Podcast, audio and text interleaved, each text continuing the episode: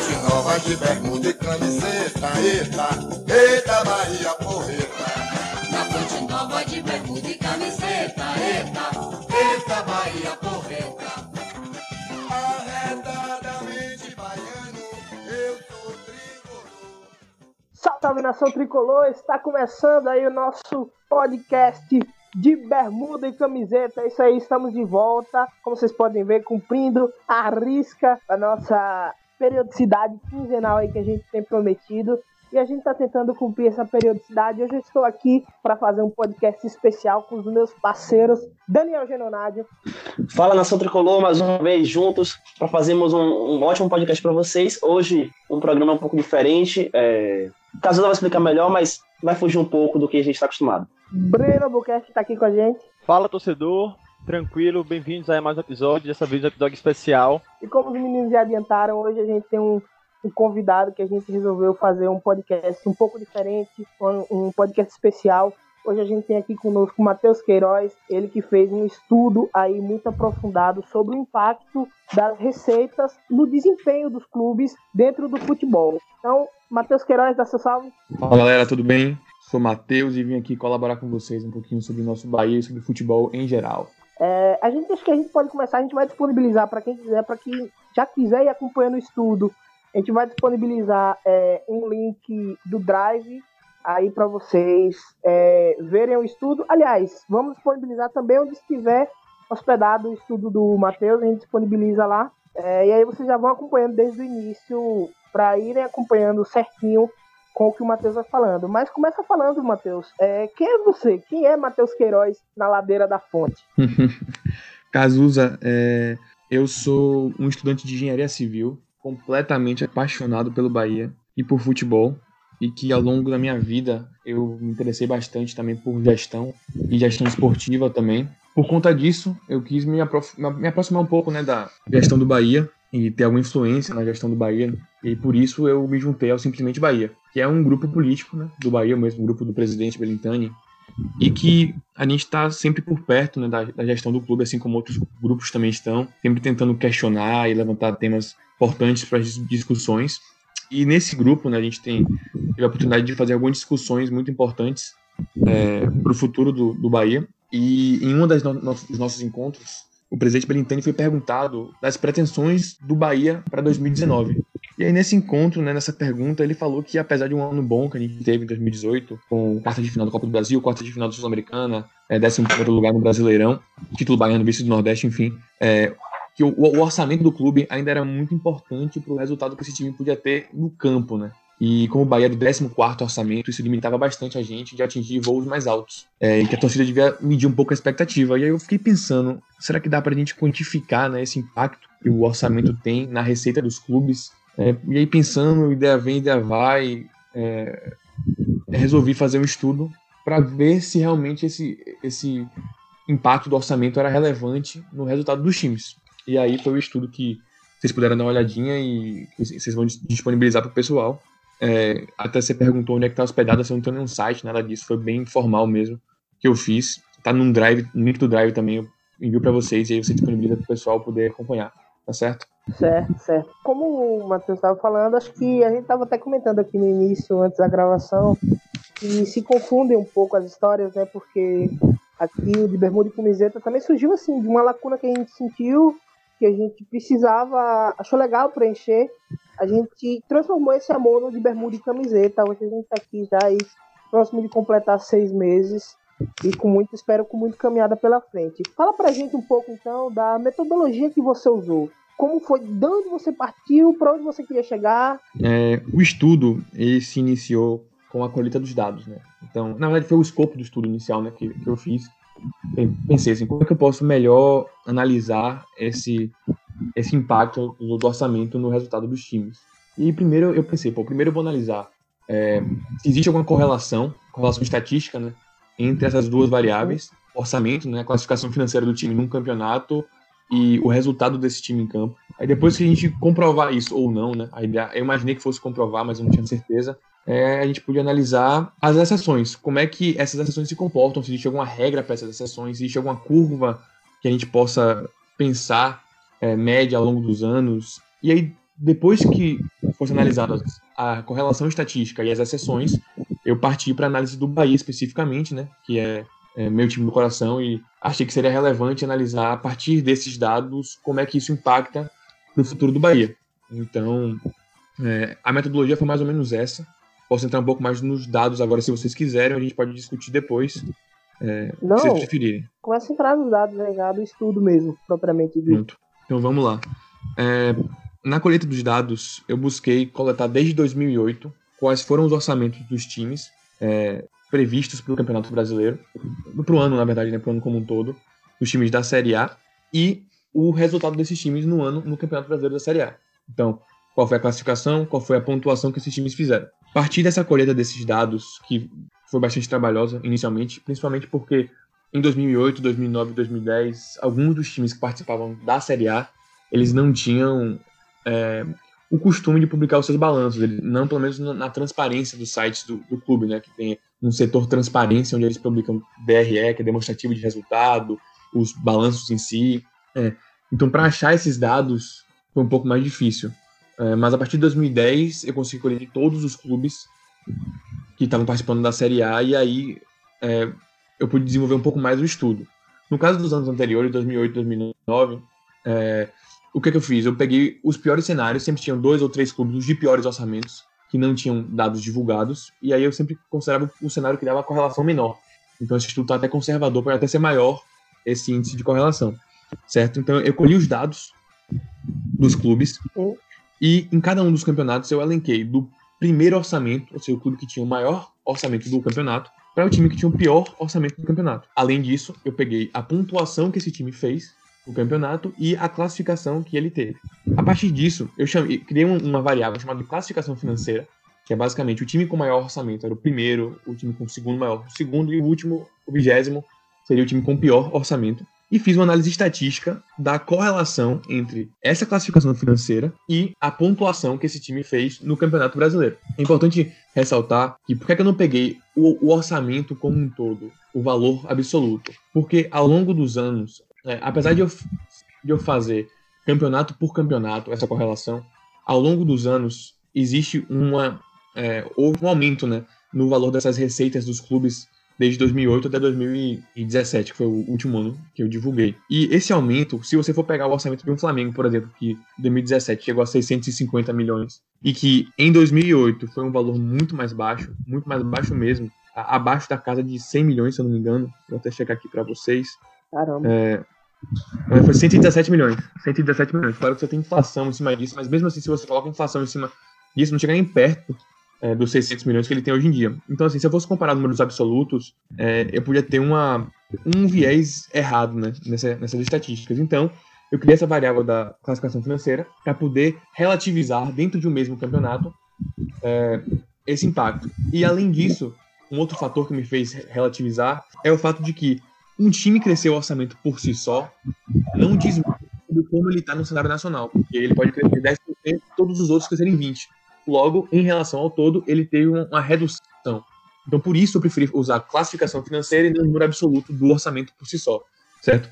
E aí, a partir disso, eu fiz um, uma análise da correlação entre do, essas duas variáveis, que é uma, uma variável estatística que mede como uma variável explica o movimento da outra. Em termos mais é, gerais, basicamente, eu posso dizer que quando o orçamento aumenta, a tendência é que a classificação diminua, no caso, ou que a pontuação do time aumente no campeonato e vice-versa. Se um orçamento diminui e um time for pior na classificação financeira, eu posso dizer que essa, essa pontuação tende a ser menor, com bem uma variável explica o movimento da outra.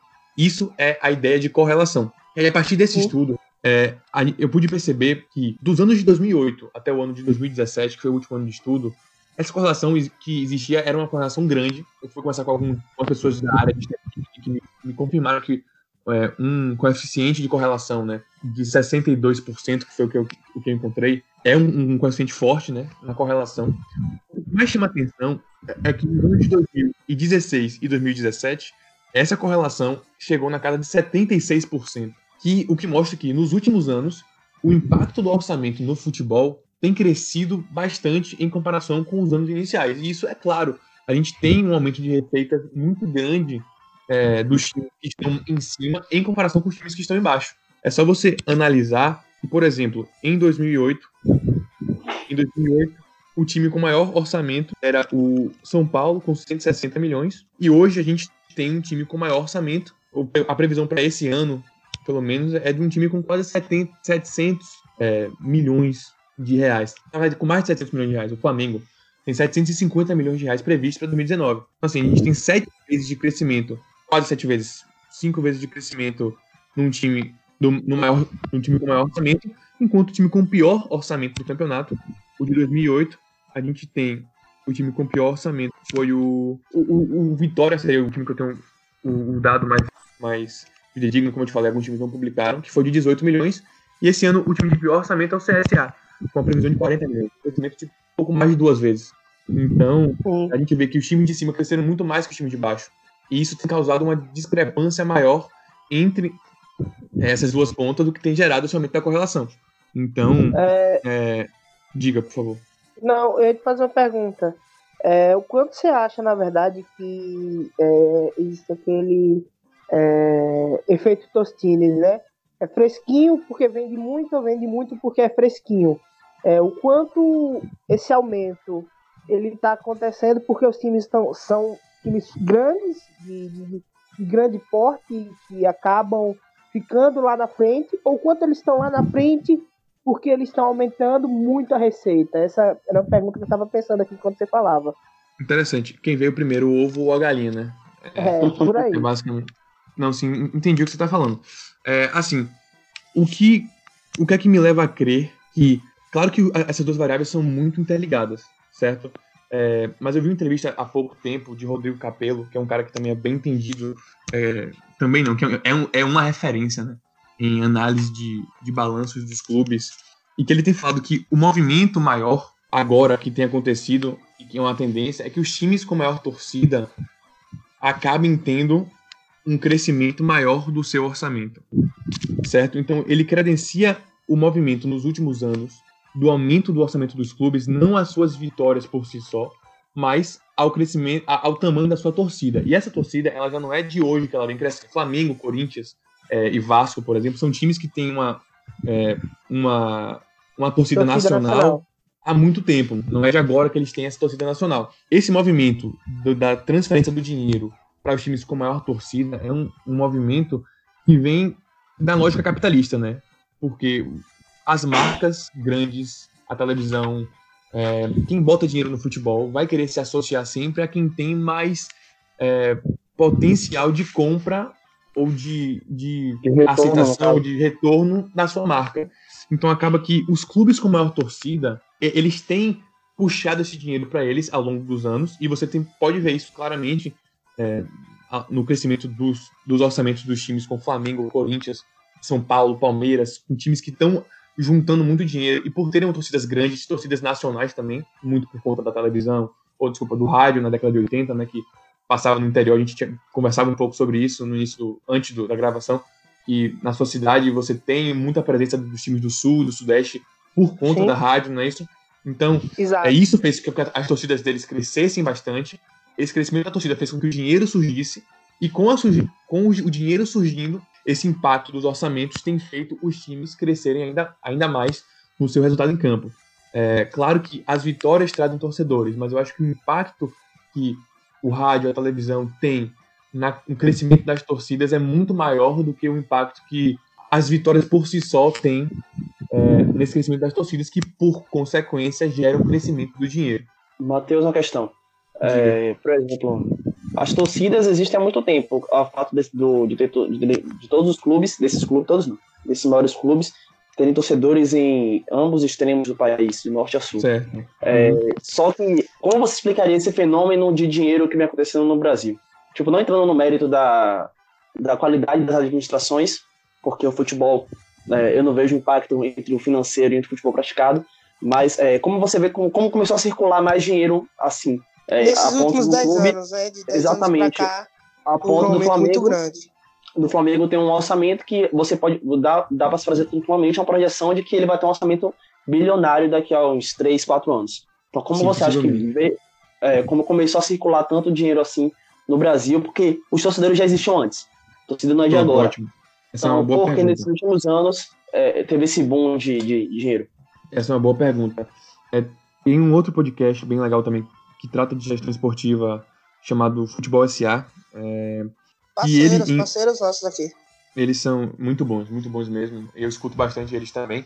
É, que eles trouxeram em um dos podcasts que o futebol ele é dividido. Eu, eu não vou lembrar quem é o autor que fala isso, mas ele é dividido em quatro eras. Nessas quatro eras é basicamente assim tudo muito relacionado à história do mundo. Tá? Eu não vou dizer, não vou conseguir dizer exatamente o que foi que eles falaram assim, mas foi, foi muito é, interessante. Vou, tentar exemplificar aqui um pouco do que eu lembro, tá bom? Que a, a primeira era era uma era industrial em que as grandes metrópoles elas concentravam os maiores times e aí você tem uma incidência é, no mundo, isso digo no mundo, tá certo? Dos campeões de Champions League, por exemplo, eram grande parte dos campeões de Champions League eram de capitais de cidades mundiais. Isso era porque havia essa concentração nas grandes cidades e as grandes cidades tinham é, tinham os grandes clubes do mundo. Não era nem essa era industrial, me desculpem, era uma- eu não lembro o nome da era. A era industrial é a seguinte, que com a industrialização, com a revolução industrial, essas, é, essas cidades das capitais deixaram de ser as únicas fortes e passaram a ser é, é, uma das grandes cidades da- dos países, mas as cidades do interior que tinham uma cultura industrial forte começaram a crescer bastante. E aí você tem times, principalmente na Inglaterra, é, é, com o crescimento de times de cidades de mais do interior, mas que tinham grandes clubes por serem cidades industriais que tinham grande capital, tinham uma produção industrial forte, o que gerava o dinheiro na cidade e esse dinheiro movimentava os clubes de futebol também. E a gente vai para uma terceira era, que eu vou pedir desculpa, eu não vou lembrar exatamente o que é que eles falam é, é, dessa terceira era, mas o, que- o que importa para essa sua pergunta é que na quarta era, que é essa era atual, é a era do capitalismo, né? é a era em que as grandes marcas, as grandes imagens é, trazem, agregam muito no dinheiro como um todo, certo? E aí os times de futebol passaram a se tornar grandes empresas do que somente times de futebol. E aí, por conta disso, é, o dinheiro passou, o dinheiro passou a ir para os times que tinham as marcas maiores, que conseguiam gerar o retorno desse, desse dinheiro maior, e não é, por serem metrópoles, capitais ou, ou enfim, indústrias. N- não era mais isso.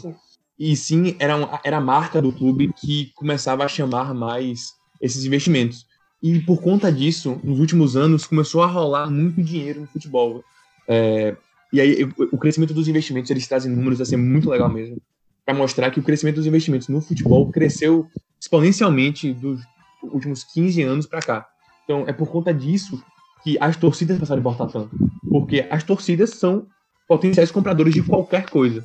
Qualquer coisa. No caso, a gente tem desde bancos querendo que você abra uma conta com eles, é, é, empresas de tecnologia querendo vender produtos, você tem empresas de, be- de bebida querendo vender é, Coca-Cola, enfim, cada uma dessas empresas tem o seu objetivo com a grande massa e alcançar clubes que tenham esse, esse potencial de compradores virou a, o novo objetivo. Então, ele, ele, essa nova era do futebol fez com que, a, que as torcidas passassem a importar cada vez mais. E é por conta disso que os times com grandes torcidas tendem, nos, nos próximos anos, a dominar o futebol mundial. Não, sim. Ah. E só pra gente seguir um pouco dessa, é, dessa linha de referência que você estava dando, hoje eu também escutei o, o último podcast 45, lá da galera do Pernambuco, que eles falam dos orçamentos dos clubes. E uma coisa que eles lembram muito é de como é importante a associação, né? Como os clubes de, do Ceará, no caso Fortaleza e Ceará, se fortaleceram com a associação e se distanciaram, se descolaram até dos pernambucanos, que sempre Sim. foram ali é, o primeiro pelotão, né? Bahia e Pernambuco sempre fez o primeiro pelotão, e como os clubes cearenses conseguiram se distanciar dos clubes pernambucanos exatamente por conta é, da associação. E a associação ela vem dentro de- disso que você fala aí, que é, tem uma palavrinha que se usa, usa muito hoje em dia, que é engajamento. Então, assim, quando se tem engajamento, é importante para o clube. Um, exemplo, um grande exemplo que eu gosto dessa história do engajamento é o Palmeiras. O Palmeiras não é a maior torcida do Brasil, é distante muito da do Corinthians, é distante muito da do Flamengo, mas é tranquilamente, aliás, eu diria até que é menor do que a do São Paulo, talvez. Uhum. ou então tá ali na, na média, ali junto com a do São Paulo, mas tem um engajamento muito maior, por exemplo. A torcida palmeirense tem um engajamento muito grande. E principalmente de uns tempos pra cá, né? Depois da, da- de, de todas essas questões, não é à toa que hoje eles têm um, um dos melhores planos de sócio do Brasil é, dentro do clube. Então, assim, esse engajamento da torcida é importante. Talvez tenha, tenha, tenha trazido um pouco dessa, dessa questão também. Além, obviamente, que não deixa de ser a questão do, do bom desempenho das gestões. é, da gestão dos clubes. Por exemplo, o Flame- o Flamengo não é à toa que o Flamengo hoje está com esse dinheiro todo. O Flamengo sempre teve dinheiro. Mas o Flamengo sempre gastou muito também, gastou desordenadamente. É, o Flamengo Hoje, por exemplo- sofreu de má gestões. Sim. Isso. E desde acho que 2009, ali com Rodrigo Caetano, Patrícia, alguma coisa que eu não lembro, Amorim. é, Amorim, que eles vêm trazendo uma política ali de austeridade. Sempre, olha, vamos juntar aqui, vamos guardar recursos, vamos segurar, vamos pagar as dívidas. E tem conseguido fazer isso e não à toa descolou do Rio. Hoje a gente, a gente tem dois blocos no Rio, é o Flamengo e aí os outros três, Fluminense, Vasco e Botafogo, e aí os outros. Ainda com o Fluminense, eu diria que o Fluminense é um pouquinho acima dos outros dois, mas ali no mesmo patamar. Assim como hoje a gente sente isso na Bahia, por exemplo. É, Bahia muito na frente e o Vitória sempre ali vindo em segundo, como sempre veio. Sim. É, Cagula, Ô, isso- Matheus. Desculpa, fale. É, uma pergunta. Você falou que a, a- o impacto, o abismo entre as receitas dos clubes de maior orçamento aumentou consideravelmente em comparação ao ano de 2008, que foi quando você começou o estudo. Certo. É, o, a maior influência dessa, desse maior fluxo de arrecadação de, de, de- de capital foi o- a televisão? Foi os direitos televisivos? Esse foi o principal a influência que fez aumentar esse orçamento ou não? E outra Olha, eu coisa, vou- e outra Vai. coisa, é.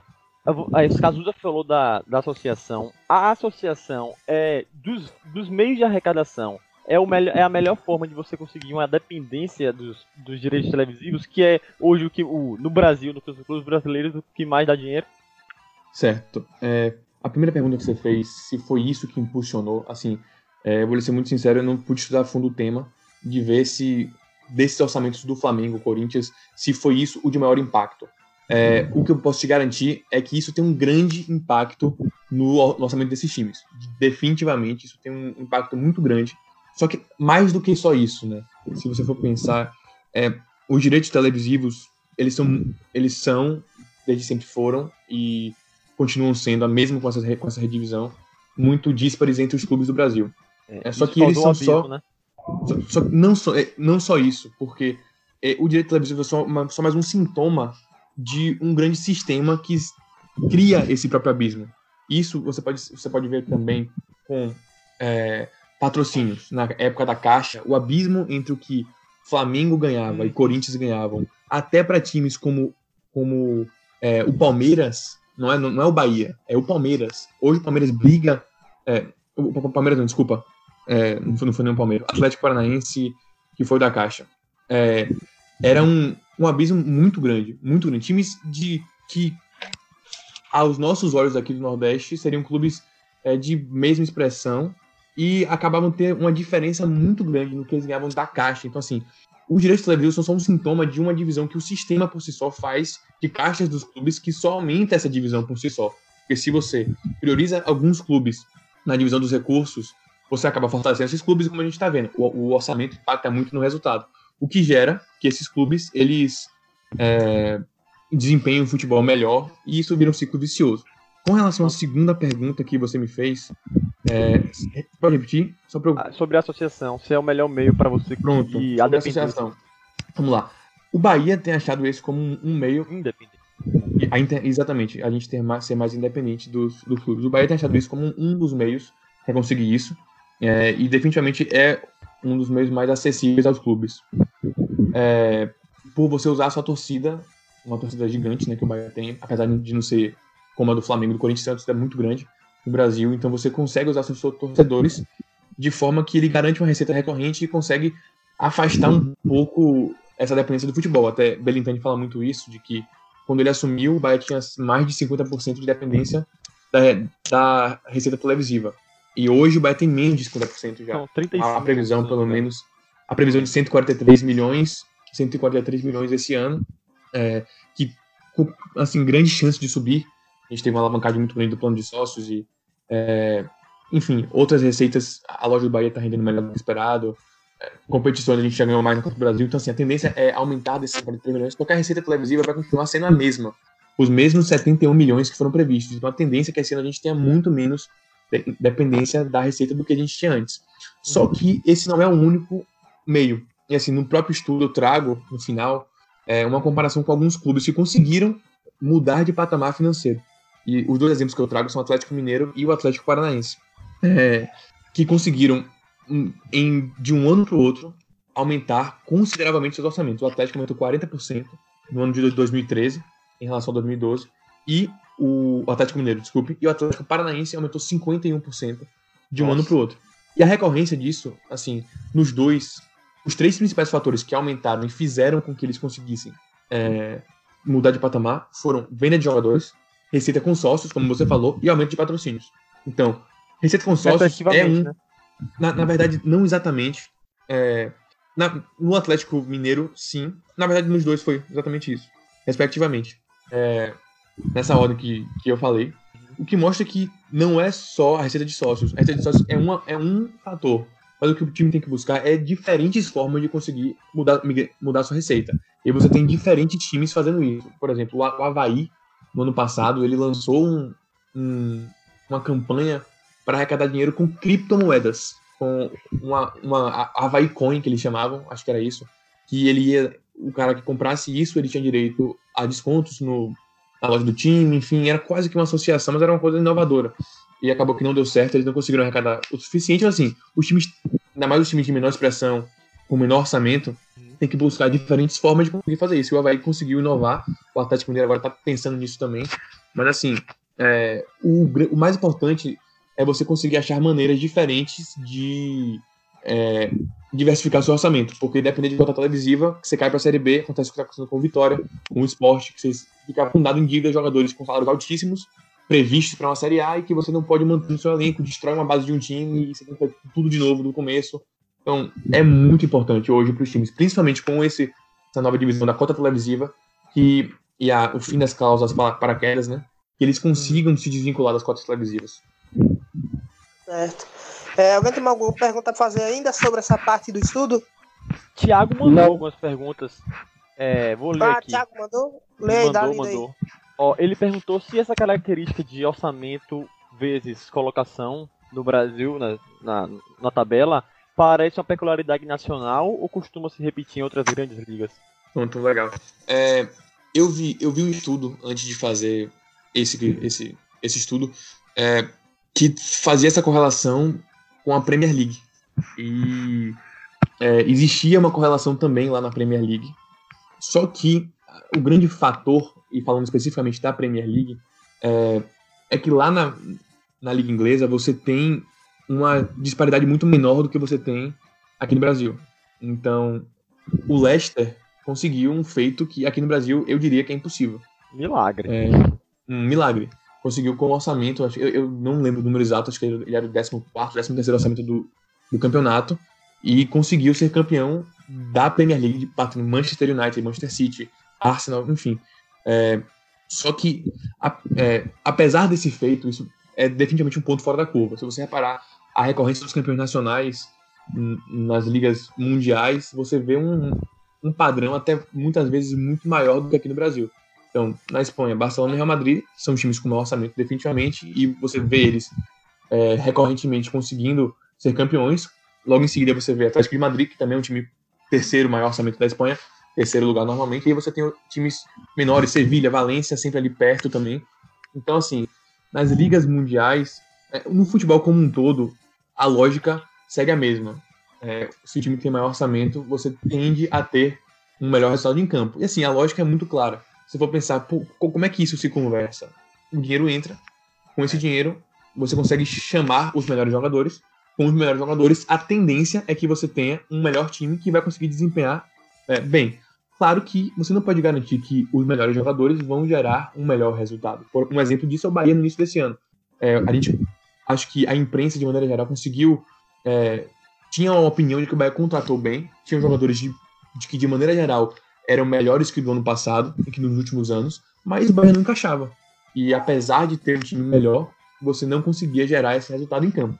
Não é à toa que a correlação não é de 100%, é uma correlação de 76%, E- de 62%. Então os outros 24%, os outros 38% envolve tática, envolve, claro que a torcida tem muito, muito a ver com isso, tem como você emprega esse dinheiro. Então, assim, é importante, não é definitivo. É uma pena essa correlação ter aumentado, porque o grande charme do Campeonato Brasileiro é a imprevisibilidade. E aí agora com essa maior correlação, você acaba tendo previsível. Daqui a pouco o Brasileirão tá igual a Inglaterra, que apesar de dos clubes serem bem competitivos, você sabe que aquele o top 6 vai ficar entre seis. É um fato. Você não sabe qual vai ser a ordem deles. Já Sim. no Brasil, por exemplo, eu vou usar dados aqui do seu estudo, porque vai ficar mais fácil de apresentar. O Fluminense em 2010 conseguiu ser campeão, tendo o 11 orçamento. Ninguém imaginava. A Ponte Preta em 2016, que conseguiu ficar em oitavo, com o 18 orçamento. São esses, a Chape, que foi campeã, campeã na, mas naquele desastre na, no ano que teve aquela tragédia, ela conseguiu chegar à final à da final, né? Sul-Americana. Ela chegou à final da Sul-Americana com um orçamento muito abaixo. Então, essa peculiaridade do fut- futebol brasileiro vem se perdendo com o tempo, né? Sim. É, só um, um adendo ao que você falou. É, no caso da- de Copas de é, mata-mata, esse estudo ele se torna um pouco mais irrelevante pelo seguinte fato. Esse estudo ele le- leva em consideração mais o longo prazo. Então, se jogar Palmeiras, que tem o maior orçamento, e CSA, que tem o menor orçamento, é, eu não tenho como prever que o Palmeiras vai ganhar do CSA. Até porque não ganhou. Jogou há pouco tempo, não ganhou. Enfim, time reserva, em algumas circunstâncias, mas não ganhou. Um jogo, é, em um jogo só, um jogo tem diversas circunstâncias que vão afetar esse jogo, que não é só o dinheiro. O dinheiro contratou jogadores. Né? Aquele jogador pode estar bem naquele dia, pode estar mal naquele dia. Então, assim, na Copa, que você tem um mata-mata, muitas vezes dois jogos só para decidir isso. Na Copa do Brasil, chega a ser um jogo só no início da, da Copa. Então, você tem é, discrepâncias, discrepâncias não, desculpa, ano- anomalias nesse sentido muito maiores, porque é um jogo, é no curto termo. Quando você vai analisar a recorrências, que é o- o- os pontos corridos, é aí que você vê, de fato, esse impacto do dinheiro no, no futebol. Então, se jogar CSA e Palmeiras 38 rodadas, eu posso te garantir que mais de 70% dessas rodadas vai ser vitória do Palmeiras. Desculpa, garantir eu não posso, obviamente, mas assim, existe uma tendência muito grande de que seja é, vitória do Palmeiras. Então, por isso que os times com maior orçamento tendem a ficar mais na ponta, porque no longo termo, a tendência é que eles ganhem mais jogos do que os times de menor orçamento. E é por isso que a gente tem casos como Paulista, Santo André, Juventude, que foram campeões da Copa do Brasil, Chapecoense campeão da Sul-Americana, e até porque não sonhar com Bahia campeão da Sul-Americana da Copa do Brasil, que é algo que, por mais difícil que seja, é possível por causa dessas outras circunstâncias que afetam muito num dia de jogo do que por si só num campeonato de pontos corridos. Com certeza. Trazendo mais pro lado esportivo da coisa, do. do- Acho que eu discordo um pouco do, do Breno. Acho que, eu, é, acho que existe um mito de que no Brasil as coisas são é, mais equilibradas. É, se você for trazer desde a era dos pontos corridos, 2003, acredito que seis clubes, sete clubes foram campeões. É, na, Inglaterra a gente teve Chelsea, Arsenal, é, Leicester, City, United, cinco clubes, ou seja, é é uma média parecida. Então, eh, eu acho que essa, essa coisa de, ah, o Brasil tem 12 grandes clubes, ou então, ah, o Brasil é mais equilibrado, ah, o Brasil é mais eh, surpreendente, eu acho que é balela, eu acho que é uma coisa que não existe. E nesse ano, acho que tranquilamente dá, dá, dá pra gente apostar aqui como vai ser os 5, 6 clubes, como você falou do, do Big Six, que vão estar nas seis primeiras posições. E quanto à questão do Brasil se transformar em um, uma Espanha com dois clubes, também acho muito improvável, pela, a não ser que haja uma incrível gestão. Porque o que acontece no Brasil é um fenômeno incrível que você tem mais dinheiro circulando, você consegue ter mais fluxo, mas você contrata os mesmos jogadores que você contratava antes, pagando salários maiores a eles. Então, tipo, você não vê evolução no futebol propriamente dito. É basicamente isso que acontece. Você- é, o Flamengo paga um milhão e meio a Rascaeta, que outro dia o Cruzeiro pagava 600 mil. Entendeu? É um jogador que é irregular, mais que seja, seja talentoso. Então você não, Sim. não- acho que não, é, não acontece essa espanholização, porque o nível acaba sendo basicamente o mesmo. E, e essa coisa de ah, ser mais surpreendente é, é pura balela. Eu, eu vou discordar de você no- nos dois pontos, mas eu vou explicar por que eu discordo. É, quando, quando ele fala de ser surpreendente, de fato, esse dado que você falou é verdade. Desde 2013 a gente teve, acho que, 8, 7 ou 8 campeões. Mas quando você vai analisar a classificação, a ordem dos 10 primeiros muda muito.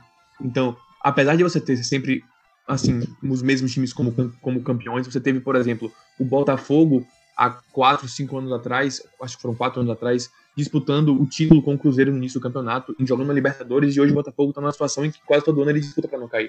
Você tem também é, Fluminense, que em 2010 foi campeão brasileiro, e hoje ele tá é um dos times cotados para brigar pela zona de rebaixamento. Então, assim, você, você tem O Vasco, no início- ano passado, tava na Libertadores. Exatamente. Então, assim, você tem, você tem times, um bloco que a imprensa inventa que eles brigam por título. Não é verdade. Não, não são 12 que entram brigando por título, mas definitivamente são do- 12 que entram brigando entre si pelas 12 posições. Se o São Paulo começa um campeonato, como foi em 2017, você vai achar que o São Paulo vai brigar pra cima. Naquele ano ele brigou pra ser 15. Mas no, no no logo no ano seguinte, o São Paulo já foi em quinto lugar. Aí você tem é, o Cruzeiro que em 2003, 2011, se eu não me engano, 2011 ou 2012, ele tava quase caindo na última rodada para cair e logo dois anos depois vai e vira campeão brasileiro três anos em- dentro de quatro, dois anos dentro de três. Então assim, é, a, a grande surpresa que eu vejo, tudo bem, nos campeões não é tão recorrente, mas no campeonato em si você não tem como dizer se um time que é o oitavo orçamento ele vai ficar em segundo ou em décimo quarto. Essa é, é, é a grande surpresa é, do que ele fala. E qual foi o outro ponto que você falou? Desculpe.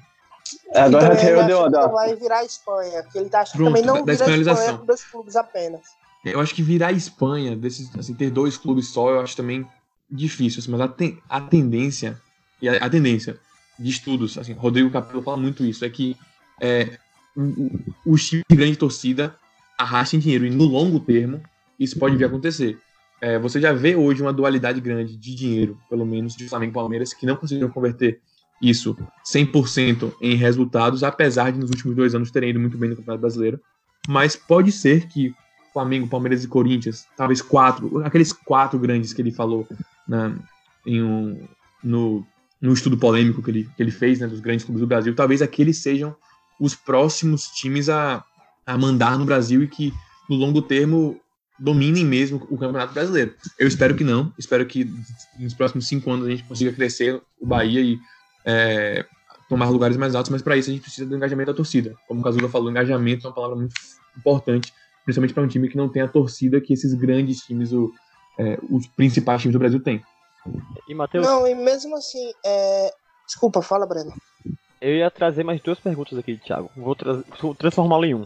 Ele perguntou, nesse universo de crise no Brasil, como, qual é a melhor opção de, de receita, de criar receita para os clubes? E como ser competitivo competindo, competindo contra os times do eixo, que arrecadam bem mais?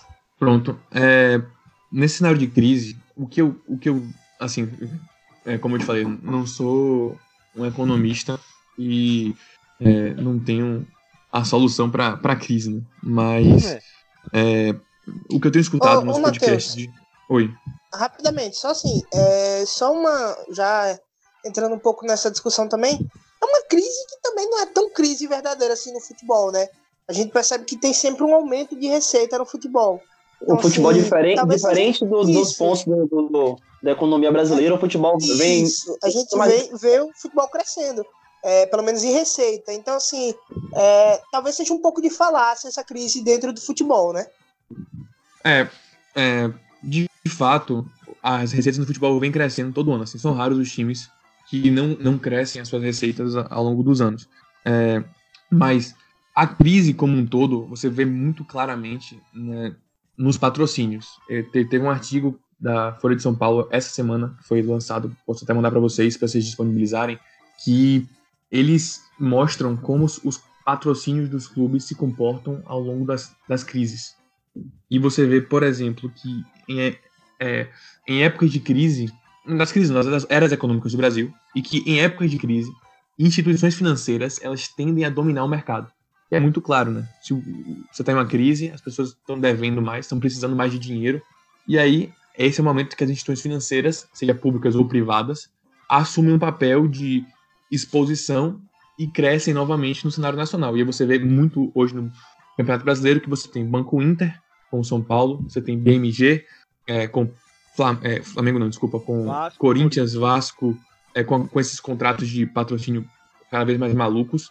Do, do Flamengo, É. acho que é o BS2 também tem meu bom. Banrisul também no Rio Grande do Sul. Então, você acaba tendo instituições financeiras muito presentes hoje em épocas de crise. É, é, é uma forma, é uma forma. Mas você tem visto também, por exemplo, o Bahia conseguindo aumentar muito suas receitas, explorando é, diferentes áreas da sua torcida. Então, ele tem, ele lança a marca própria. Na marca própria, ele consegue é, se, se diferenciar dos outros times, lançando uniformes com um valor muito mais baixo, que esgotam toda vez que você vende. Então, você está explorando um pouco essa torcida que não tem uma condição financeira tão boa, que não está passando por um momento bom. Ele cria planos de sócios que vão de, aco- de acordo com, com a realidade da sua torcida, né? Bahia da Massa, o Bermuda Camiseta. E isso faz com que os times é, consigam se buscar uma sobrevida e crescer, cria- é, ter mais criatividade nessa época de crise. Então, assim, acho que a solução na época de crise é ser criativo. Os alguns times é, inovam com patrocínios, com é, metas associadas com remuneração variável, outros times inovam com plano de sócios, Ceará e Cruzeiro estão indo na mesma linha do Bahia. Então, assim, época de crise, acho que não é você mudar as fontes de receita, é você mudar a forma com que você angaria essas receitas. Massa. Bom, Perfeito. É, só, só uma pergunta rápida aqui agora pra gente é, já encaminhar a conversa pro Bahia, mas só antes. É, você disse assim, Ceará e Cruzeiro estão seguindo na mesma linha do Bahia. Qual a linha que o Bahia segue? Não, desculpa, isso que eu quis dizer foi nessa linha no que eu digo a respeito de explorar alheias. É, a- e, explorar a torcida que teoricamente é esquecida pelos clubes de maneira geral, que é a torcida de menor poder aquisitivo. Então, Ceará e Cruzeiro agora Ah, anunciaram, as duas torcidas vão ter 10 mil ingressos, se eu não me engano, por São jogo. Paulo também, viu? São Paulo é, é verdade. Por jogo vai ter uma, uma- um valor muito mais baixo do que o resto do estádio. Então, assim, você já, já garante um público que basicamente em todo jogo vai esgotar os ingressos. Assim, não é certo, mas em torcidas grandes e presentes como a desses times que eu falei, a tendência é que esses 10 mil ingressos esgotem como, como água, né? Como o Bahia tem feito com o Bahia da Massa, como o Bahia tem feito com o Bermuda Camiseta. Então, é, buscar essa torcida que foi renegada por muito tempo, inclusive acho que o, o ex-presidente do Atlético, é, que, que, virou, que virou prefeito de Calil. Belo Horizonte, Calil, exatamente, ele falou: futebol é, é futebol no estádio é coisa para rico, o pobre tem que ficar em casa. E isso é uma, uma linha que vai completamente de encontro com o que esses clubes têm, têm feito. Claro que você deve explorar essa torcida que tem um poder aquisitivo maior, com produtos premium, enfim, e ter soluções para isso. Mas é, você não pode renegar uma parte da torcida que é normalmente a grande parte das torcidas dos times, porque o Brasil é, em grande parte, um país pobre. Então, você não pode renegar a grande massa, querendo buscar essa, essa torcida com poder aquisitivo mais alto e desprezando uma receita enorme e uma gama de torcedores enorme que você tem em um setor que é, tem tudo para dar muito pro time se ele der de volta para esse torcedor. Além de que, Matheus, é, se você for olhar as médias de público dos jogos dos times brasileiros, você vê que não, é, não tem mais de 90% de, de, de excesso. Não tem, não, Não tem mais de normalmente- 60%, Breno. Não tem. É, pra você ver, são 50% por aí. É, Então, se, te- se você não vai ter ninguém e entre você to- chamar sua torcida que não tem condições de, de comprar o ingresso, é melhor você arrecadar menos, mas você enche mais o seu estádio. Com certeza. Você com arrecada. certeza. Exato. E isso é. E- isso e- é- Sim. Fale, Cazuza. Não, pode dizer. Não, eu ia falar que isso é um, um ponto muito importante. Você tem times que é, aumentam o preço do ingresso em jogos, jogos mais importantes e às vezes esse, esse aumento faz com que o estádio fique mais vazio, só que você esquece do desempenho esportivo que o seu time tem com a presença da torcida. Então, é, você fazendo isso, você reduzindo o ingresso, muitas vezes você vai ter um aumento compatível a essa redução, você vai conseguir é, gerar um valor, sei lá, igual ao que você geraria se você aumentasse um pouco esse ingresso, só que o desempenho esportivo que seu time vai ter com a torcida lotando o estádio, provavelmente a gente tem visto isso, o fator mandante pesar bastante, vai ser melhor do que se você tivesse com ingresso mais, mais caro e com menos torcida no estádio.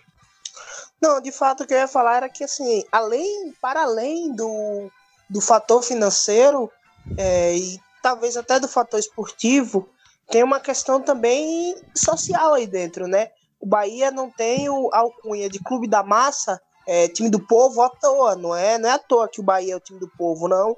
Assim como também não é à toa que o, sei lá, o Flamengo é conhecido como o time da favela, né? Agora eles é, usam agora sempre que o Flamengo ganha o Festa na Favela. Uhum, festa na favela. E, isso, e vários outros times também, né? Tem essa, essa, esse viés mais popular, o próprio Paysandu, lá no norte do país, tem esse, essa questão. Então, assim, eu acho que esses times ainda, que tem uma torcida mais popular, tem até um pouco mais de obrigação, como é o caso do Bahia, e não à toa vem até fazendo de maneira, para mim, até surpreendente. Confesso que eu não esperava é, em tão pouco tempo essa evolução de pensamento que tem ocorrido no Bahia. É, então, assim, só para a gente encaminhar já para os finalmente, é, você falava do. É, dentro do seu estudo, você traz também uma questão específica do Bahia. Dá para você falar um pouco especificamente do Bahia agora dentro do teu estudo? Claro, posso sim. Só, só para ressaltar um ponto que vai ser muito útil na parte quando a gente for falar do Bahia, que na parte geral né, do estudo do futebol, é, eu pude fazer uma análise de frequência, né? Com que frequência um time que fica X posições acima do seu, da sua classificação financeira, né, do seu orçamento, e X posições abaixo, com que frequência isso acontece. E, de maneira geral, a gente tem que, em 80% das vezes, um time fica 6 posições acima e 6 posições abaixo, e nos últimos dois anos, os times têm ficado, em 85% das vezes, 5 posições acima e cinco posições abaixo.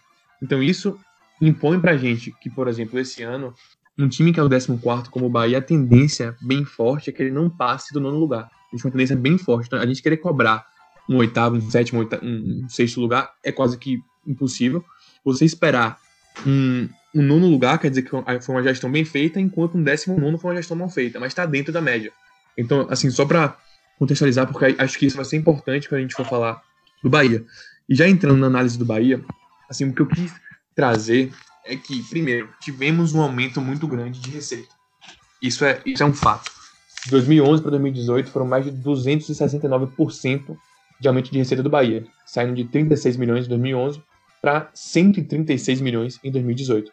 É, só que o, que o que eu me perguntava é qual foi o real impacto disso no futebol do Bahia? Se existe um real impacto é, isso gerou um real impacto para o nosso time. E aí, quando a gente vai relativizar isso frente ao todo, a gente percebe que apesar do aumento de receita, é, no geral do campeonato, o Bahia não conseguiu mudar de patamar.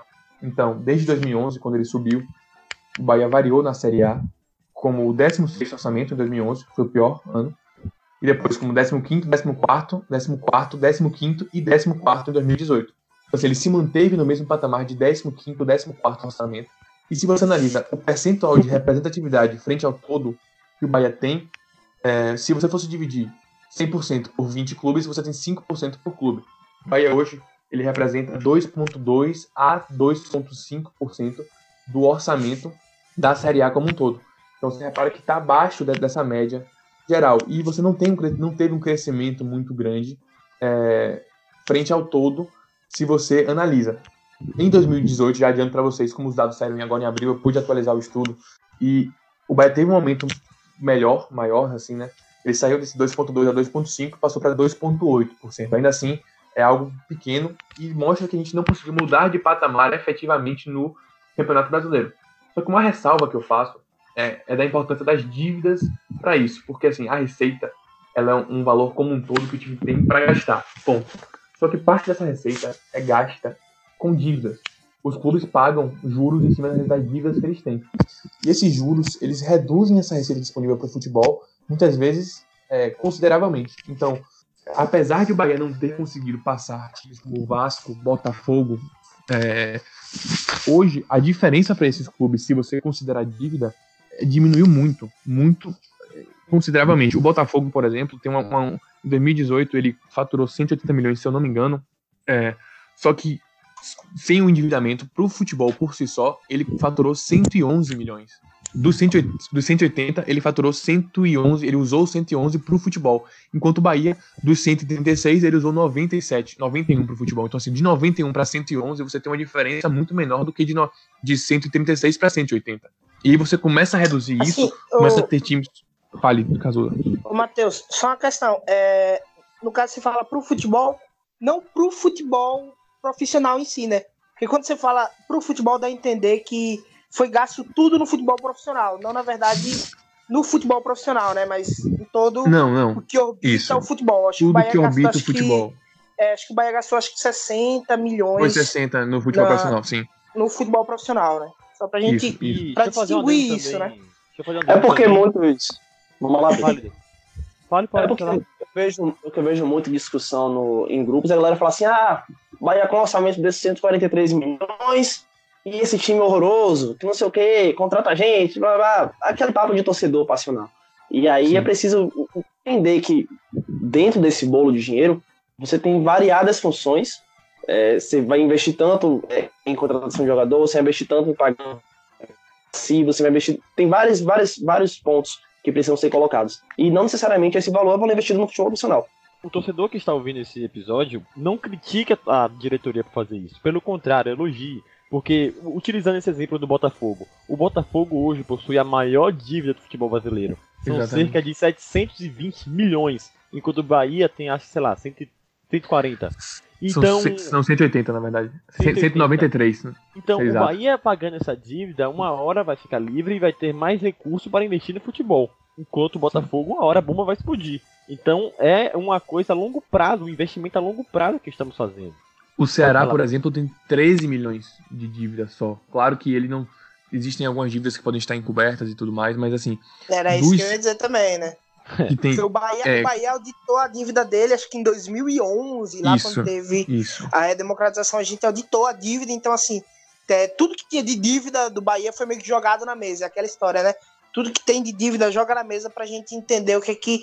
ah, eu não tenho certeza, não sei, mas acho que é, Ceará, pela quantidade de dívida, eu imagino que Ceará, Ceará e Fortaleza ainda não tenham feito toda essa audição para poder ter a, a real noção da dívida, né? E só para a gente ficar entender, isso sempre aumenta a dívida. O, o nosso rival também, ele tinha uma dívida pequena, ele sempre se vangloriou de ter dívida pequena, só que aí, assim, ele foi auditando, auditando, auditando, auditando, e hoje tá como tá. O esporte, do mesmo jeito, né? Sim, sim, Dizia, ah, sim. não tenho dívida, e auditava, e daqui a pouco a dívida crescia. Então, assim, é, é bem provável que times como Ceará e Esporte tenham ali uma dívida maior. O que é normal dentro de, de, de, de para fluxo de caixa, é normal que clubes tenham dívidas, né? Na verdade, é anormal que os clubes não tenham dívidas, já que dentro dessas dívidas muitas vezes entram é, é, coisas de fluxo de caixa mesmo para fazer funcionar a- as questões estruturais de um clube. Mas e se você eu pensa, acho. Sim, pode continuar. se você pensa no clube como empresa, toda empresa tem um nível de alavancagem. Alavancagem é o que eles chamam de é, é uma, uma análise da dívida dessa empresa em relação ao todo. Então, assim, é normal que as empresas se financiem através de alavancagem. É normal toda empresa ter um pouco de dívida no seu balanço. O, o grande problema é quando essa dívida é tão grande que ela compromete as receitas. Então, se você tem muita dívida, é, você tem que pagar muitos juros e esses juros comem grande parte da sua receita. Então, é sempre saber balancear né, é, a quantidade de dívida com a quantidade de, de, de, de receita que você tem para não comprometer essa receita com somente com pagamento de juros e amortização também das dívidas. É e assim, é... só uma coisa que sempre me irritou muito, isso sempre me incomodou muito é, no futebol brasileiro. Alguns clubes não arcam, na verdade, com suas dívidas, é, dívidas com o governo, dívidas fi- fiscais, dívidas é, FGTS e várias outras coisas. Alguns clubes não arcam com essas dívidas e acabam pegando esse dinheiro e remanejando para o futebol, fazendo assim com que isso crie uma distorção. Por exemplo, o clube que está pagando essas dívidas em dia, ele tem é, menos dinheiro para investir no futebol do que aquele clube que está pagando é, as dívidas ou não está pagando suas dívidas. Sim, Então, sim, assim, sim. e aí isso gera, né, um, uma questão, já entrando em outro assunto mesmo, é porque só porque isso me incomoda muito. É Não, é uma verdade, Então, é acho que uma verdade. coisa que a gente tem que, que tem que ser repensada no futebol brasileiro. Essa Cruzeiro questão. Os clubes e precisam. Isso, os clubes precisam. É, precisa se pagar essas dívidas, precisa se criar uma igualdade para todo mundo, uma equidade para todo mundo, porque senão vai sempre ficar desse jeito. Bahia sendo um Nesse, clube é, honesto, forte, que paga suas dívidas e muitas vezes perdendo, por exemplo, o Eric, Eric pro Botafogo, que é um clube que não paga muitas vezes as suas dívidas. Sim, Então, com assim, certeza. Isso é Esse ponto, complicado. no caso, pro é importante. O, o Cruzeiro, atual campeão da Copa do Brasil, é um clube que deve a Deus o mundo e a bomba tá lá para estourar. E o Hum, Cruzeiro é o clube que mais dá. Cruzeiro contrata jogador e não paga. É, é uma coisa bizarra que vem acontecendo. E o que acontece? O Cruzeiro é campeão da Copa do Brasil. Então, o, o torcedor, e com todo direito, você não pode é, questionar quem pensa dessa maneira, fica com aquela dúvida, porra, eu vou. Será que eu tô, tô fazendo certo então em ser tão. em ser o cara certinho, em tá pagando aqui? Se o futebol é tão, tão desigual que o cara que tá lá, que não paga os jogadores, vem aqui, é campeão, os torcedores dele estão lá comemorando, é campeão da Copa do Brasil, e, e aí o que acontece? Você dá um, dá um calote, você não paga. É, um atleta, sei lá, você comprou por 10 milhões de reais, e você é campeão da Copa do Brasil, desem- é, ganha 60 milhões, e aí você pode agora ver se você paga ou não a sua dívida. Ou seja, é, você faz a dívida antes de, de- de saber se vai poder pagar. E, Sim, sim. e isso certeza. uma desigualdade no futebol brasileiro. Que tem que ter um fair play, alguma forma de punição, é, que teoricamente existe, mas você não vê um- uma punição que realmente seja, seja executada. Claro, é. Com certeza. Com certeza. É, falando sobre o, a análise do Bahia, então, assim, essa análise de que o Bahia não mudou de patamar, apesar dessa questão da dívida, não dívida, é, do que é comprometido pela dívida ou não, é, a gente vê que a gente não conseguiu mudar de patamar efetivamente no Brasileirão é, pela classificação financeira. Só que um ponto extremamente positivo é que, apesar de não ter mudado de patamar, o Bahia, desde que voltou à Série A, ele tem conseguido usar essa margem de cinco posições acima, cinco posições abaixo, muito bem. Então, é, por exemplo, desde 2011, o Bahia conseguiu, dos seis anos que disputou a Série A, ele ficou em quatro deles é, acima da sua classificação financeira, em um deles é, exatamente na sua classificação financeira e em apenas um deles também abaixo da sua classificação financeira. Então, isso mostra que, apesar de não conseguir mudar de patamar, o Bahia tem usado essa margem de forma positiva, tem conseguido gerar é, resultados que muitas vezes os times não conseguem é, gerar. Então, é, isso é algo de se vangloriar no time também. Mas um deles É. foi o rebaixamento, não foi? Foi, em 2014, foi justamente o ano que o Bahia ficou abaixo do seu orçamento. É, como o orçamento era o 14, então ele acabou ficando em 18, foram quatro posições abaixo do seu orçamento e caiu para a Série B. Assim, foi um ano que o Bahia foi muito comprometido é, com dívidas, fluxo de caixa, foi assim, muito ruim mesmo. E isso gerou que o clube não conseguisse desempenhar um bom futebol no ano e usou mal, né? As quatro posições para cima, quatro, quatro posições para baixo.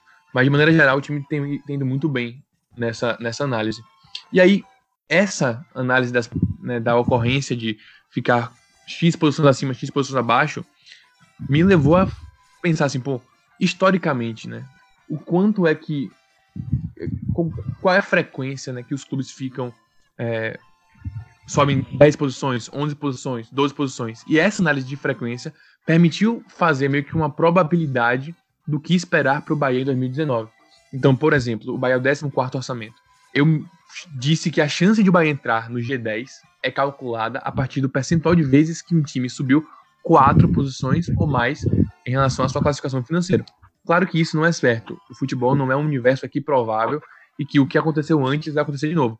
Mas isso dá uma ideia pra gente da, da ocorrência de que essas mudanças de posições acontecem pra gente ver que, pô, não é muito comum isso acontecer. Então já dá um, um indicativo pra gente de que o que a gente pode esperar ou não. E com essa análise, pro Bahia ser campeão brasileiro, ele teria que subir 13 posições. 13 posições nunca na história do Brasileirão, desde 2008, que é quando os clubes começaram a divulgar mais os seus balanços com Profut e tudo mais, nunca nenhum time conseguiu ficar, subir 13 posições acima da sua classificação financeira. Então você querer cobrar que o Bahia seja campeão brasileiro é, é quase que, que é, masoquismo né, do torcedor. É, e hoje é algo irreal. Não tem condição nenhuma. Seria um milagre. Um milagre assim para agradecer a Senhor do Bonfim e ajoelhado até o Bonfim, porque é muito difícil. G6 ainda é muito difícil também. Apesar de, ser, de já, já ter acontecido, alguns clubes já conseguiram subir, porque para ele entrar no G6 ele teria que subir 8 posições ou mais. E isso já aconteceu em 7% das vezes, ou seja, 7% dos clubes ficam 8 posições ou mais acima da sua classificação financeira. Para ele entrar no G10, aí já é algo até mais factível. Ele teria que subir 4 posições ou mais. É, 4 posições ou mais é, é algo que 25% dos clubes já conseguiram fazer. Então, assim, é algo factível, é algo que Isso dá é pra gente cobrar. né? Nossa, É nossa algo que dá pra gente nossa ter como pretensão. nesse campeonato é isso aí, é o G10. Ju- Justamente isso, assim. E de novo, a tendência mesmo é que o Bahia fique na vaga da Sul-Americana, que eu acho que é algo que hoje a torcida não abre mais mão. Se vai ficar abaixo disso, já vira frustração. Então, é 28% de ocorrência, um clube fica sobe entre 7 e 2 posições, que é o quanto o Bahia precisaria para entrar na Sul-Americana, que é de fato o que a gente pode esperar para o Bahia esse ano. Eu acho que esperar é isso. Torcer, dá para torcer por mais. Agora, cobrar, ficar em cima, eu acho que mais que Sul-Americana, eu acho que é você querer colo colocar pelo ralo um trabalho que está sendo bem feito, ao meu ver, é de crescimento do clube e organização das, das contas. É ser injusto. Injusto, Ô, exatamente. Matheus, Oi. é, você colocou aqui algumas exceções. Alguns clubes que foram. O Fluminense campeão brasileiro de 2010, sendo o 11 Certo. primeiro orçamento. O Atlético Paranaense é, no G4 em 2013, com o 12 orçamento. E a Ponte Preta no G8 em 2016, com o 18 Certo. orçamento. Uhum. Esses são, são três casos que é, precisam ser estudados mais de perto, porque foram é, raras, foram realmente exceções é, ao, ao, planeja- ao que acontece geralmente. É, o que Uhum. acon- Entrando no, no- no Atlético Paranaense, que foi G4 em 2013 com 12 orçamento, é, o que você acha que foi o diferencial do Atlético Paranaense de 2013 e que o Bahia é, pode se espelhar para poder chegar, chegar é, um G6 na temporada de 2019 2020, mesmo sendo o 14 13 orçamento da competição. No fim do, do estudo, eu até trago uma análise do Atlético Paranaense especificamente. É, assim, o 2013 foi um ano muito louco, certo? De maneira geral no futebol. Se você for analisar os resultados que aconteceram em 2013, é, é de se espantar. O Vitória, por exemplo, foi quinto colocado do Brasileirão. Então, assim, quando você escuta essas duas palavras juntas na mesma frase, você já se surpreende, né? Porque, sem querer é, clubismo à parte, Não, não, Vitória, Vitória... não, aqui o clubismo fica aqui mesmo. Gente trabalha com É clubismo. liberado. É. você escutar Vitória, Esporte e até mesmo o Bahia hoje em quinto lugar do brasileiro é um é algo que você que de, se espantar. Imagine em 2013, né? Quando os times tinham uma gestão muito pior do que tem hoje. Então, é, talvez o Vitória não fosse o caso. É, enfim, teve, teve problemas no último ano aí, e nos últimos anos, mas eu não vou entrar no mérito. É, mas é, foi um ano muito atípico. Mas o Atlético Paranaense, especificamente, ele já vem ao longo dos anos com uma gestão muito profissional, é, focando muito na base e aqueles três fatores que eu falei, apesar dessa mudança de patamar ter sido em 2014, ele já vem crescendo sua receita é, é, desde antes. E em 2013, acho que alguns fatores eles, eles combinados, eles geram esse, esse resultado atípico no campo do Atlético Paranaense. Dentre eles, é, essa gestão profissional focada na base, ele teve muitos jogadores da base entrando no time e rendendo bem.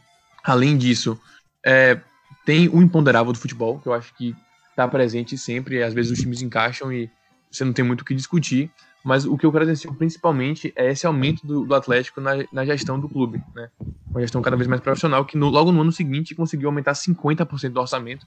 É, é, O estádio Conseguiu- reflete nisso também, a bilheteria, essas coisas, ou não?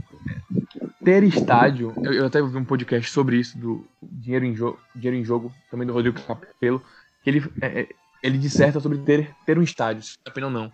É, v- assim, os times que têm estádio, eles acabam, quando dá certo, é, conseguindo ganhar muito com bilheteria, de fato. Mas eles também, eles, é, como é que fala?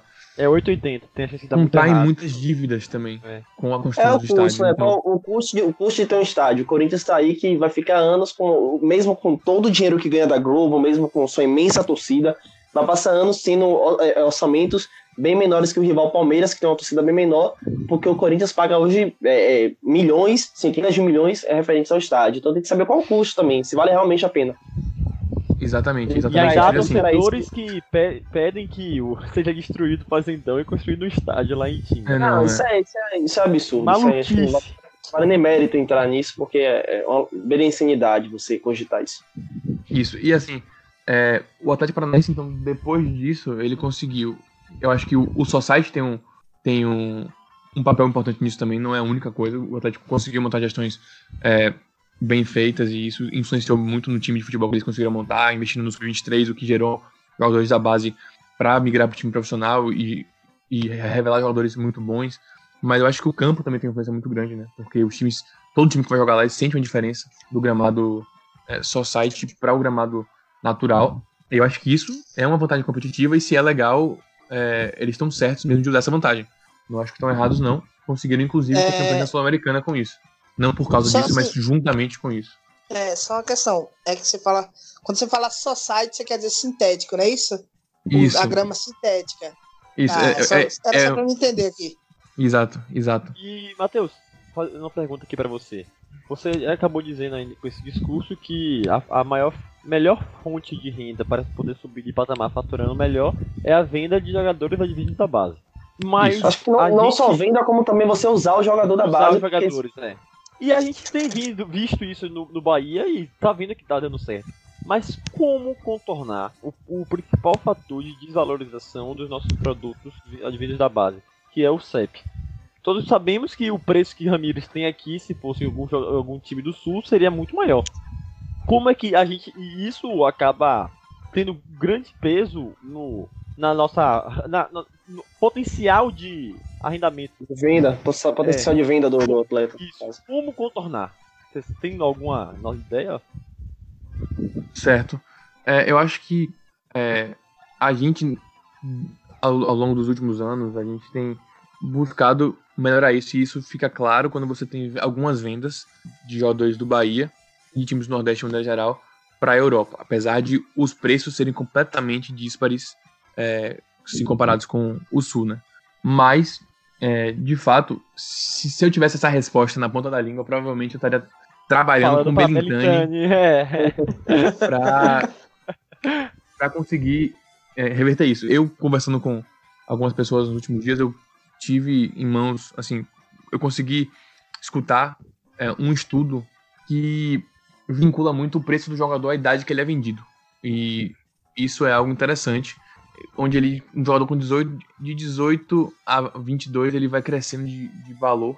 é, e a partir dos 22 até os 25 ele atinge o seu ápice, mas 25 seria o- a idade máxima para você conseguir vender ele bem. Um clube que compra consegue vislumbrar vender ele no futuro por um preço maior. A partir de 25 ele não conseguiria mais ter esse, essa projeção tão grande de venda por só. Acho que esse é um primeiro fator a pensar. A gente não vender eles tão cedo possa ser um, um indicador. Por exemplo, Ramirez, a gente não, se a gente vende hoje, a gente tem uma tendência a vender mais barato do que se a gente vendesse ele daqui a dois anos, por exemplo. Claro que existe sempre a chance de ele parar de jogar bem e não conseguir ser vendido. É um risco, mas a tendência é que o valor dele suba muito nos próximos dois anos do que o valor que ele tem hoje. Ele tem só 18 anos de idade.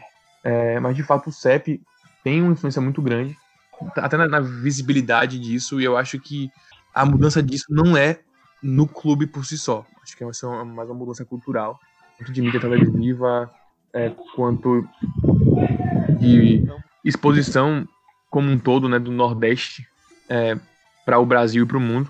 Hoje a nossa mídia é toda vol- voltada para basicamente Rio de Janeiro e São Paulo, tem um pouco do Sul também. Então acaba que o mundo tem mais acesso a esses, a esses estados, a esses é, estados do que aqui é o Nordeste. E aí isso gera que eles consigam ver mais esses jogadores jogando bem e tendo um papel melhor e valorizem mais esses jogadores. Então, é, além disso, tem um fator também de que os clubes que têm um poderio financeiro menor, teoricamente, eles vão aceitar menos por um jogador de mesmo patamar. Na teoria, porque precisa mais do dinheiro do que um Flamengo da vida, por exemplo.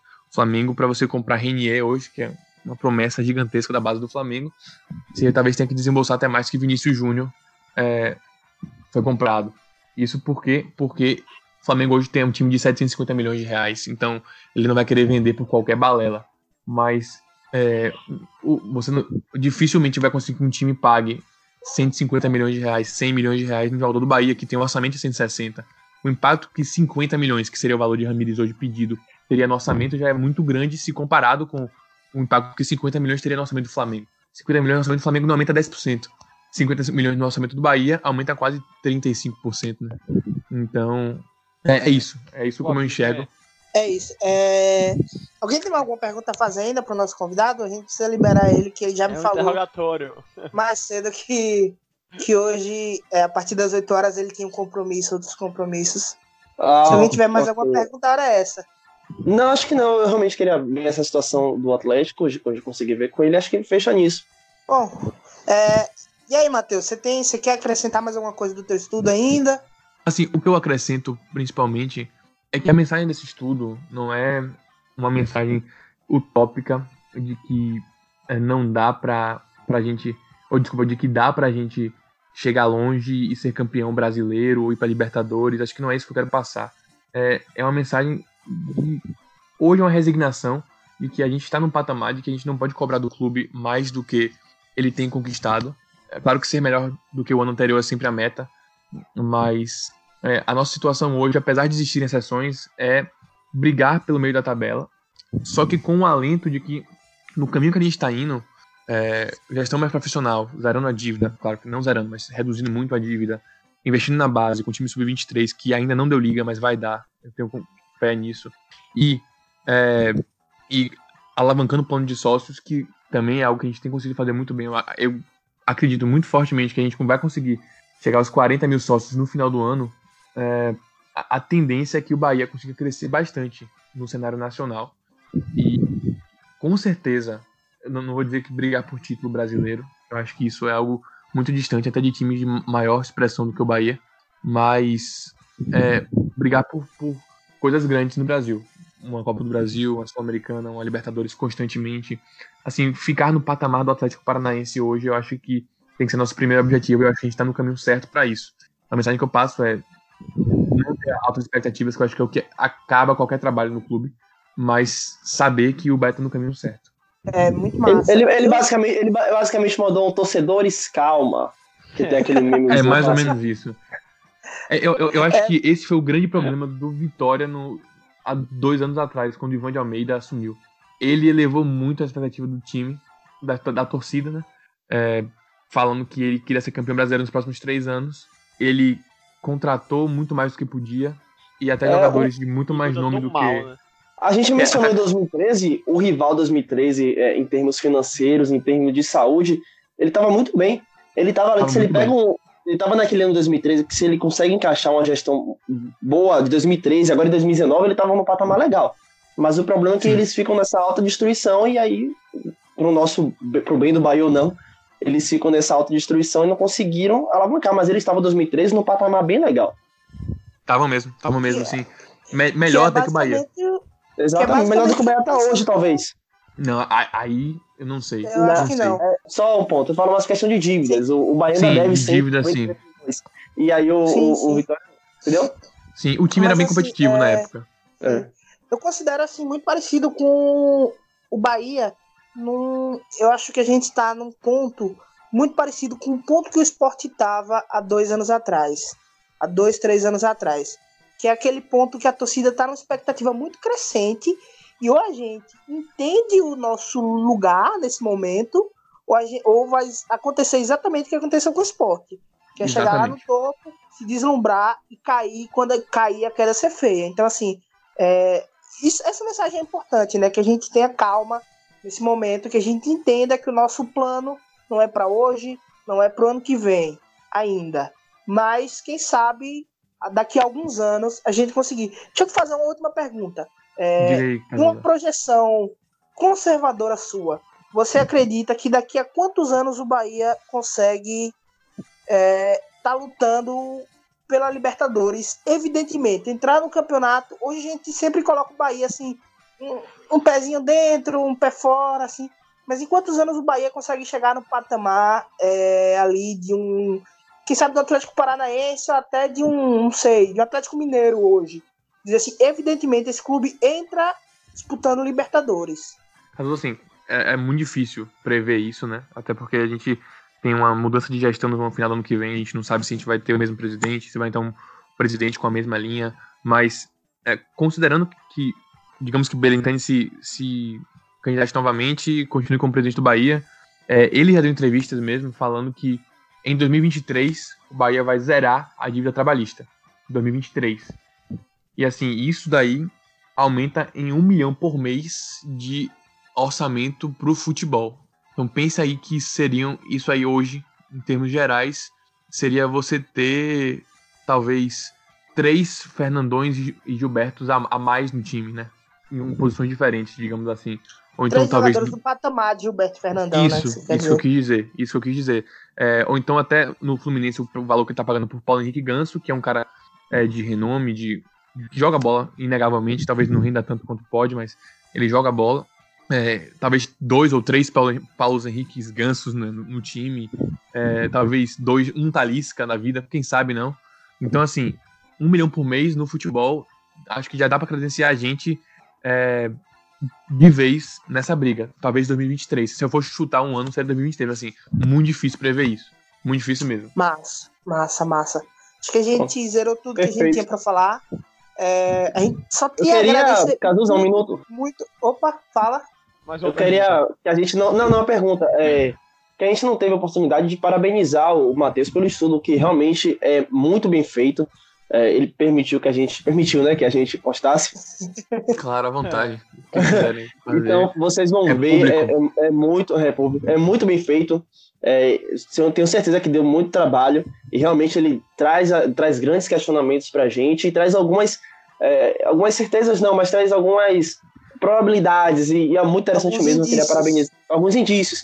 Eu queria parabenizar o Matheus pelo, pelo belo trabalho. Obrigado, gente. Obrigado mesmo. É, deu um pouquinho de trabalho, mas assim, acho que a mensagem foi passada. E se isso a- ajudar é, 1% que seja da torcida a ficar um pouquinho mais consciente do que a gente pode alcançar e como a gente vai alcançar isso e conseguir dar todo o apoio que a gente precisa, acho que eu já, já cumpri meu trabalho com esse estudo. Eu, nos próximos meses aí eu pretendo é, estudar mais coisas aí, mandar para vocês também qualquer novo é, nova análise que eu, que eu venha fazer. Tá certo?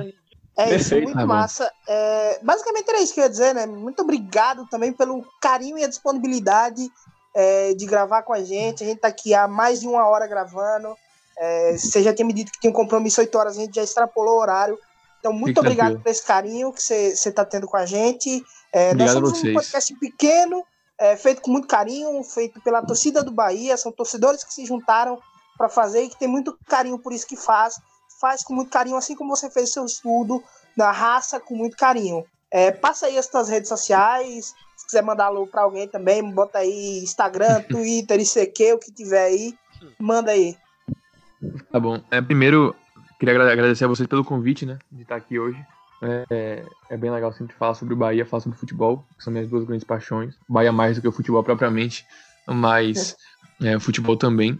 E dizer pra vocês que contem comigo aí pro que precisarem, nos, assim, é, de maneira geral, que tiverem alguma ideia de estudo pra fazer, podem me falar que posso estar dando esse apoio pra vocês. É, minhas redes sociais, o Instagram é Mateus BDG Queiroz e o Twitter é Mateus BDGQ. É um nome grande, então tive que abreviar. É, muito obrigado, viu, gente? E vamos torcer pro nosso Bahia conseguir alçar voos mais altos. Tenho certeza que vocês ganharam mais um ouvinte hoje pros próximos programas. Valeu, muito obrigado pelo Valeu. carinho. É, a gente vai deixar as suas redes sociais aí no, também na descrição do programa. Breno, dá o teu tchau aí, vai. Valeu aí, galera. Muito obrigado, Matheus, por agregar. Você não sabe quanto agregou. E é isso aí, galera. Bora Bahia, minha porra. Bora, Bahia, galera. Um abraço. Boa, galera. Espero que vocês curtam. É, pedir de novo aquele velho feedback é, pra gente, pra gente poder ver nosso, o que a gente tá acertando, o que a gente tá errando, pra- fazer um produto cada vez melhor pra vocês. Compartilhem com os amigos e é isso aí. Bora, Bahia. É isso aí, muito obrigado pelo carinho. A gente vai ficando por aqui. Não se esqueça de compartilhar. Compartilha o conteúdo que você ama e nos ame. Bora, Bahia, minha porra. Valeu! Na Ponte Nova de bermuda e camiseta, eita, eita Bahia porreira.